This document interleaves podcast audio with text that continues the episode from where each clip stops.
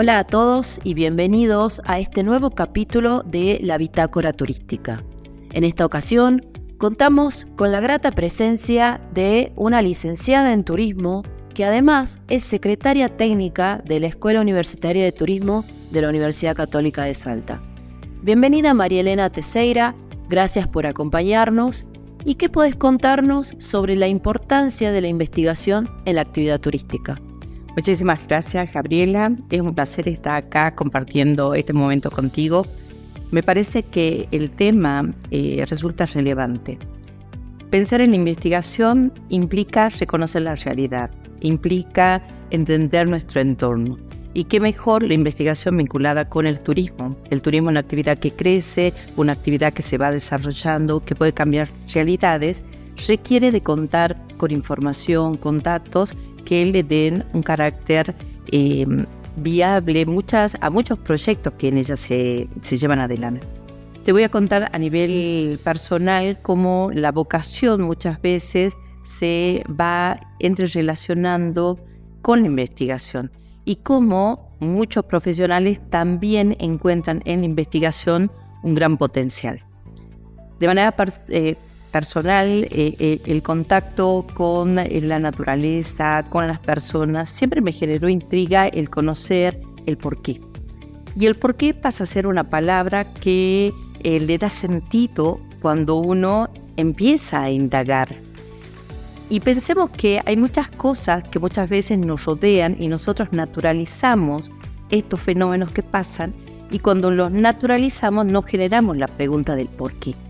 Bueno, naturalmente creo que eh, he tenido incorporada esa palabra, el por qué sucederá esto y por qué está pasando. Y eso me llevó a que eh, cuando elijo la carrera de turismo, a la cual me siento totalmente eh, implicada, no solo por eh, la elección profesional como vocación, sino también en, en el ámbito de la gestión, que es justamente la formación de profesionales en turismo, me ha llevado a esa búsqueda constante de conocer qué es lo que está pasando con el fenómeno. Cuando em, empecé a trabajar, la relación primordial fue investigar y por una pasión particular empecé a trabajar con artesanías, eso me condujo luego a, vincularme con eh, su realidad, los problemas que ellos tienen y también buscar soluciones sobre los casos particulares. Es así que por una parte trabajo en investigación, pero por otra parte esa investigación aplicada podría transformar realidades con apuestas a soluciones concretas. Y ahí es donde uno comienza a darse cuenta que toda la formación profesional comienza a aplicarse en las posibles soluciones a los problemas. Y ahora bien, volviendo no en el caso personal, sino a la investigación en sí, encontramos que existen dos realidades. Una es la del conocimiento erudito, del saber por el saber, y la otra es el conocimiento aplicado, es decir, el conocimiento que puede ser acción, el conocimiento que puede ser participación. En el conocimiento erudito nos vamos a encontrar que es muy importante saber y por eso existen inclusive métodos, el método científico, la sistematización de la información, cómo levantar datos, cómo hacer que estos sean confiables y válidos. Pero por otra parte vamos a encontrar que estos conocimientos, si son bien aplicados, si son bien entendidos, pueden generar acción, porque permiten tomar decisiones a quienes acceden a esa información. Y es allí donde también se relaciona otra vez mi vida porque descubro que aquellos proyectos en los cuales podía participar tenían en estos informes palabras que permitían a las personas con decisión poder cambiar realidades. Y es allí donde la investigación-acción se transforma en un proceso como un círculo virtuoso, donde eh, un trabajo bien entendido, con datos reales, fidedignos, tomados eh, con las técnicas adecuadas, con muestras, con unidades de análisis particulares, de golpe transformado en un informe, permitía a quienes tenían capacidad de decisión tomar las decisiones adecuadas. Y ahí, un poco haciendo referencia a algunos autores que hablan de la investigación, decíamos, la investigación erudita posiblemente esté en libros, pero existe otro tipo de investigación que muchas veces se lleva adelante en las empresas, en los organismos oficiales y que permiten tomar decisiones políticas. Entonces ahí hablamos que la investigación comienza también a tomar otra dimensión que es fundamental y donde el profesional en turismo también tiene valía. Es muy importante entonces pensar que, por ejemplo, el desarrollo turístico de la provincia estuvo vinculado no solo por una política de Estado, estuvo vinculado a todo un proceso de gestión de, de, la misma dinámica del turismo, del fenómeno turístico, pero vinculado a datos que se conseguían mediante investigación.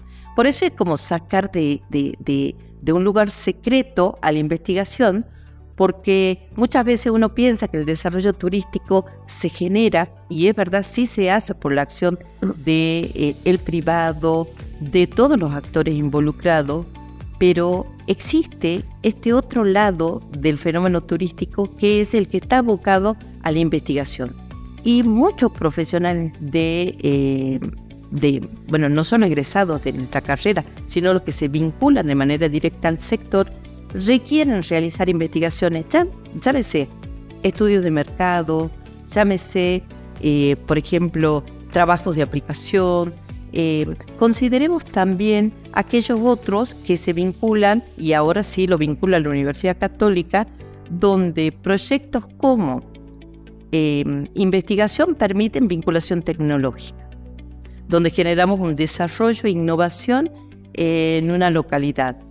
Un proyecto que puede eh, vincularse con una extensión a descubrir el valor que tiene una comunidad y cómo la comunidad, mediante datos analizados, eh, descubren también quiénes son ellos mismos y que eh, posiblemente han naturalizado su forma de ser y cuando alguien desde afuera, con una, una impronta académica, le permite descubrir inclusive a dónde están los problemas.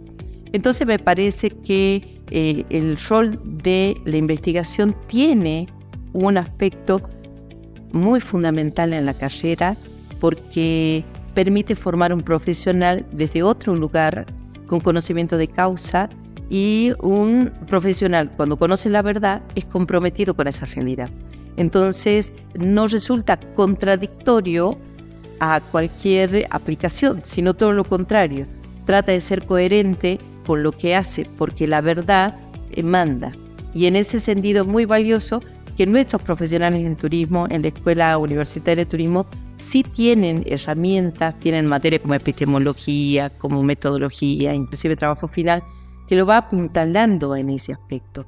Y además forma parte ya de una incumbencia profesional que creo que muchos profesionales en turismo eh, se dedican a ella como consultores, eh, y que muchas veces el sector no lo, no lo conoce porque pasan en un anonimato, porque un informe queda planteado todo el conocimiento, pero lo que permite la acción son las conclusiones y a veces se desconoce quién, quién posibilitó todo ese proceso. Qué interesante lo que nos comentas, María Elena, ¿no? Porque creo que pocas personas se dan cuenta de que eh, la actividad turística también incluye investigaciones, ¿no? Quizás uno piensa de que solamente viaja o aporta en la planificación turística y, nada más que eso. Y además esto me da a pensar ahora, entonces, es interminable la cantidad de temas que uno puede investigar, ¿no? O sea, creo que no existe como un límite. En realidad, mientras exista curiosidad en las personas, eh, yo creo que no, no hay límites. Eh, lo valioso de la investigación es que la investigación eh, no queda, no es estática, es dinámica, crece. El conocimiento de nuestros antepasados es el cimiento del conocimiento a futuro y además pensar que el futuro es dinámico, que el presente se va modificando, va cambiando, eso implica que la investigación siempre va a ir a la par. Ahora, que eh, la investigación se realice de manera seria, de manera sistemática, sistemática es fundamental, porque eso también le da eh, seriedad al dato que arroja. Eh, si vos me preguntabas cuánto, cuánto se puede investigar, mucho. ¿Qué temas se pueden investigar? La totalidad de temas. Y el sector turístico en Salta se trabajó en distintas instancias las primeras instancias estaban vinculadas más a la potencialidad turística del territorio, evaluar la atractividad del mismo, eh, conocer, eh, eh, por ejemplo, la aptitud turística de la comunidad, si una comunidad querría o no el desarrollo. Pero cuando vamos avanzando, descubrimos que, bueno, ya no, esto, si bien ya estaba superado y se necesitaban ahora profundizar en estudios de mercado vinculados a qué nuevos productos se podían hacer, conocer inclusive las tendencias y, y ya hablando sobre tendencias, ya comenzamos a trabajar en otras modalidades de productos, como por ejemplo, bueno, generar la imagen de marca, el diseño, un plan de marketing. Y ahora los chicos están trabajando inclusive en propuestas vinculadas a inteligencia artificial, la aplicación de las nuevas tecnologías, los destinos inteligentes y cómo nos damos cuenta, inclusive pensemos la pandemia que generó un quiebre en la actividad turística, un antes y un después. Apenas eh, teníamos los primeros seis meses de la pandemia, ya la Organización Mundial del Turismo ya generó un documento, qué había pasado, el impacto, qué sería el post-COVID. Y así nos damos cuenta cómo la investigación acompaña toda eh, la realidad inmediata, el fenómeno turístico se ve observado por investigadores y la investigación cosecha su fruto cuando si esta es tomada en cuenta, cuando si esta permite eh, aplicarlo o generar acciones al respecto. Comentaste algo también referido a los alumnos ¿no? de la Escuela de Turismo de la Católica. ¿De qué manera se incentiva o se les enseña a ellos de que también existe esta posibilidad de investigar? Bueno, en primer lugar, eh, nosotros damos a conocer eh, cuáles son las competencias profesionales y dar a conocer las competencias profesionales es también permitirle a ellos que descubran las habilidades con las cuales el plan de estudio los va a formar. Y tenemos un ejemplo muy concreto donde la materia metodología participaron en un proyecto de extensión donde los chicos tenían que hacer el trabajo de campo, tomar contacto con la realidad, hablar, fuimos a la localidad de Seclantás y en esta oportunidad ellos tenían que entrevistar a, distintos actores, llámese intendente, llámese eh, director de turismo, población local, el almacenero, un artesano. Eh, por ejemplo, se quería descubrir, eh, es, eh, tiene la denominación de lugar mágico y el proyecto quería descubrir dónde estaba la magia secanteña. Y esto llevó inclusive si la magia era un producto eh, algo justamente fuera de la realidad, porque algo mágico, o en realidad estaba constituido en elementos concretos que daban valor y atractividad. Y es muy interesante eh, descubrir que en realidad la magia de Seclantás estaba planteada en ser lo que ellos son. En la autenticidad del seclanteño, su forma de ser, de, de sus paisajes que parecen eh, permanecer en el tiempo, la tranquilidad, la paz, eh, que si bien caracteriza al seclanteño, eso era justamente lo que lo volvía o era su gran fortaleza. Entonces, cuando muchas veces la investigación ayuda a descubrir esa fortaleza, la posibilidad de mantener ciertas pautas, inclusive una siesta, decíamos, la importancia de cuidar la siesta pero la siesta no entendida como la siesta de no hacer nada, sino la siesta como el espacio de, trabajo interno, en la casa, privado, del encuentro con la familia, y que como a veces es mal entendido por quienes no conocen qué hacen los secanteños en la siesta, pensando que estaban durmiendo cuando en realidad era su momento interno eh, para poder eh, avanzar en tareas cotidianas o domésticas. Entonces fíjense en cómo muchas veces en este caso con los chicos, ellos fueron descubriendo esas realidades y ellos eh, también se sintieron eh, importantes porque descubrieron la realidad, porque podían aportar sobre la realidad y porque las conclusiones de su informe eh, quedaron justamente en manos del responsable del municipio para que él preste atención a aquellas recomendaciones que las puede aceptar o no, que las puede aplicar o no, pero era muy importante dar a conocer. Y yo creo que los chicos también se sintieron muy entusiasmados por todo el proceso que, incluía. y se trabajó con metodologías eh, particulares, eh, se trabajó con las técnicas que son muy puntuales, pero que ellos empezaron a descubrir en ese lugar y descubrieron que no era tan difícil investigar. A veces hay como también un prejuicio que la investigación solo hacen los científicos en laboratorios y los profesionales en turismo. El laboratorio es un espacio abierto, es el campo como nosotros lo llamábamos y lo llamo, eh, y es allí donde justamente uno se va entrenando en saber hacer la pregunta, en, eh, identificar inclusive con la observación eh, los estados de cómo se va llevando una entrevista. Y bueno, esto que estás haciendo vos, Gaby, bueno, forma parte de este proceso. Muchas gracias, María Elena, por tu tiempo. La verdad que muy interesante todo lo que nos comentaste.